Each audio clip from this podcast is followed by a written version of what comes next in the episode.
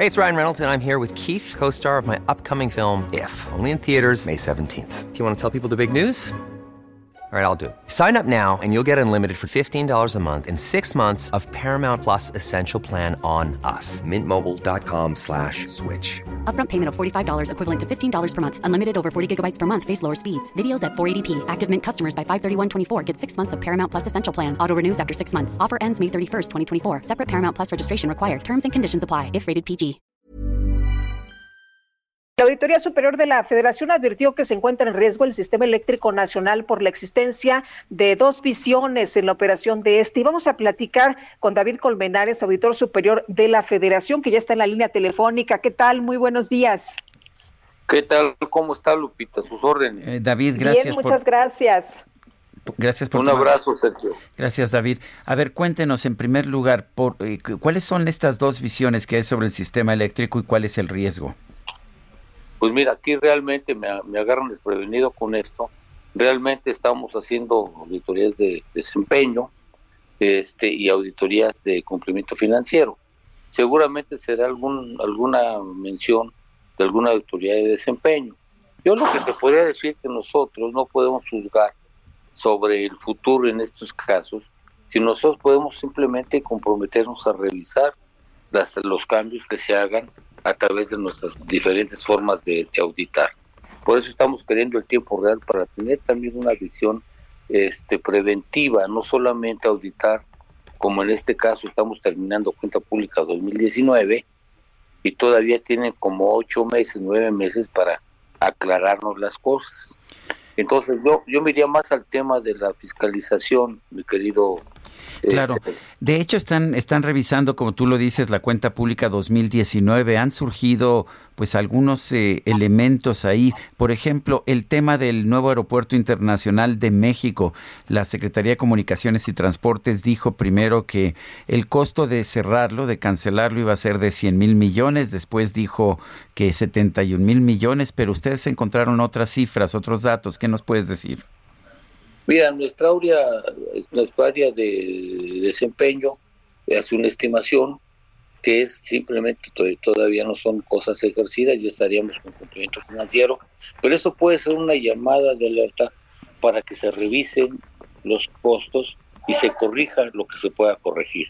Antes de que entremos con la auditoría de cumplimiento financiero, que es donde se fijan ya tanto reintegros, responsabilidades y puede avanzar el tema. Eh, David, una, una cosa, una, una, situación que se ha discutido, eh, la Auditoría Superior de la Federación eh, tuvo dificultades para que le presentaran por parte de la Secretaría de la Función Pública información, datos, documentos. No, mira, al principio nosotros tenemos facultades, iniciamos una auditoría a todo el Sistema Nacional de Anticorrupción, incluida la Secretaría de la Función Pública eh, en un inicio sí hubo, hubo, como en todas las dependencias, hubo cierta lentitud para la entrega de información, pero en ninguna revisión nuestra, obviamente hubo ninguna interferencia ni alguna este, participación de la Secretaría de Función Pública. La Secretaría de la Función Pública es el órgano de control interno del gobierno federal, como lo es lo de la Corte y lo de la Cámara, las cámaras del Poder Legislativo. Pero no, Finalmente terminamos bien la revisión que se hizo la Secretaría de la Función Pública, como hicimos también, inclusive auditamos este año a este, eh, los ingresos que recibieron los integrantes del, eh, del, órgano este, del donde participan los analistas privados en este en el sistema ¿eh?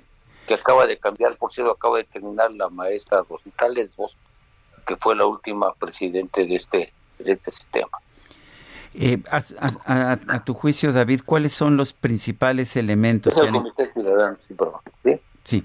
perdón, David. Eh, ¿Cuáles son los principales, las principales problemas que han encontrado ustedes en esta auditoría que se está realizando de la cuenta pública del 2019? Bueno, déjame que te diga, inicialmente, bueno, se nos atravesó la pandemia. Nosotros mismos tuvimos que suspender nuestros plazos, porque igual que lo hizo la Corte, el Tribunal, hasta el Congreso. Y obviamente que hubo dificultad para que tuviéramos las reuniones de confronta con los entes programados, para el primer eh, semestre, que fue el mes de junio. Recordemos que tenemos auditorías muy expuestas, por ejemplo, este, nos ha entregado la cuenta pública 2020 y nosotros ya empezamos la revisión desde el año pasado y este y estamos obviamente ya de lleno ya en este tema. Que aparte de 2020 es donde hubo mayores recursos fundamentalmente para los grandes proyectos de infraestructura. 2019 tuvimos problemas pero fueron del tipo operativo. Sí había dependencias que no, no nos querían dar la información porque había pandemia pero simplemente tenemos medidas de, que nos da la ley de apercibimiento, con lo cual lográbamos que a veces cuando se nos deseca hasta diciembre, pues nos entregaran a, a los cinco días la información. Y así fue prácticamente con la mayoría de los casos. Yo tuve un papel proactivo hablando con los titulares para urgirlos con los tiempos para la entrega de la información, porque gran parte de las observaciones a veces se hacen porque no te entregaron la información. Es el caso, por ejemplo, de las auditorías que hicimos a la Secretaría de Cultura o al CONACIT. O este, entonces, encontramos cosas severas, por ejemplo, en CONADE, pero este, siguen su ciclo, tienen ocho meses para aclararlos o justificarlos, y si no, ya pasamos a otra etapa, se va a la investigación o se puede ir al área jurídica. Eh, ¿Esto significa que eh, estas irregularidades que encontraron en las instituciones públicas que ejercieron de manera irregular más de 40 mil millones de pesos, eh, tienen tiempo para justificarlo? Tienen todavía tiempos, así, así, así se ha hecho siempre. Si, si viéramos la historia de las observaciones que ha hecho la auditoría, sí son inclusive mucho más grandes que estas, este, llegando hasta 80 mil, 90 mil millones de pesos.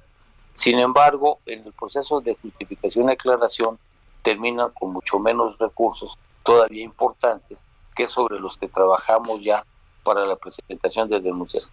Una cuestión que estamos haciendo muy proactivos en el caso de las denuncias, una gran coordinación con la Fiscalía General de la República y con su brazo armado, que es la Fiscalía Anticorrupción. Le acabamos de entregar, por ejemplo, esta semana 13 13 denuncias y estamos a punto de presentar otra relevante la próxima semana. Que obviamente ya todo está en nuestra página y se puede consultar cuáles fueron. Eh, David, eh, sé que ha sido un objetivo muy importante para la Auditoría Superior de la Federación el realizar auditorías conforme avanza el ejercicio del gasto. Nos lo estabas mencionando al principio de esta entrevista. ¿Qué se ha logrado? ¿Qué hay que hacer para tenerlo? yo yo, yo lo, he visto. En, en el Congreso hay una gran voluntad para, para darnos lo que ellos le llaman dientes, que es fundamentalmente el podamos auditar en tiempo real. Y hay una iniciativa que la, la presidencia de la Comisión de Transparencia Anticorrupción y Anticorrupción presentó para lo del tiempo real. Nosotros traemos nuestra propia, propia iniciativa, que lo que queremos es simplemente cruzarla con la de la Cámara para ver si logramos, lo que hicimos con la auditoría digital. Estamos en un proceso de transformación digital pues este, podamos hacerlo en el corto plazo. Por lo pronto ya vamos a empezar a revisar este, a través de medios digitales y no, no por correo electrónico como alguien sugirió alguna vez, porque sería imposible dada la cantidad de información. Y estamos trabajando porque tenemos seis meses que nos da la ley para empezar a operar toda la auditoría superior, no solamente en gasto federalizado, sino también en cumplimiento financiero, en forense y en desempeño con los medios digitales lo que va a implicar que nuestros auditores vamos a tener que seguir teniendo presencia en obras físicas, por ejemplo. Tienes que ir a ver las obras, ¿no? Pero este, vamos a, tener también un sistema de laboratorios que no vamos a comprar porque a ser muy costosos. Vamos a, contratar instituciones como el POLI o la UNAM que tienen los laboratorios y nos saldría mucho más eficiente cuando los necesitemos. Hemos desarrollado la georreferenciación Hoy podemos tener la historia de toda la de todas las este, obras públicas relevantes, la tenemos ya georreferenciada y ni siquiera es información que nos esté costando mucho dinero porque está pues ya prácticamente está en, en la web la información que necesitamos. Sí necesitamos a quien la sepa manejar.